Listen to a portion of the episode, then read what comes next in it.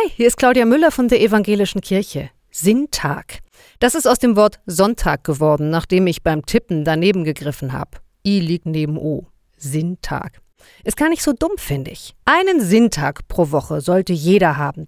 Welcher Wochentag auch immer das ist. Einen Tag, an dem ihr merkt, euer Leben hat auch dann noch Sinn, wenn ihr nichts vorweist, kein Ergebnis liefert. Warum?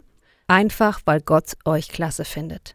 Für mich ist seit vielen Jahren der Sinntag tatsächlich der Sonntag. Meistens bin ich am Sonntag in einem Gottesdienst und werde erinnert, dass Gott für mich ist, für euch übrigens auch. Und dass ich in der Bibel Antworten finde auf ziemlich viele Lebensfragen.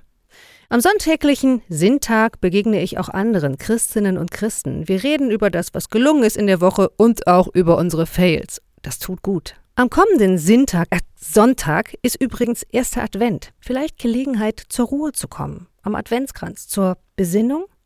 Alles Gute euch auf jeden Fall und einen guten Start in die Adventstage. Bleibt behütet.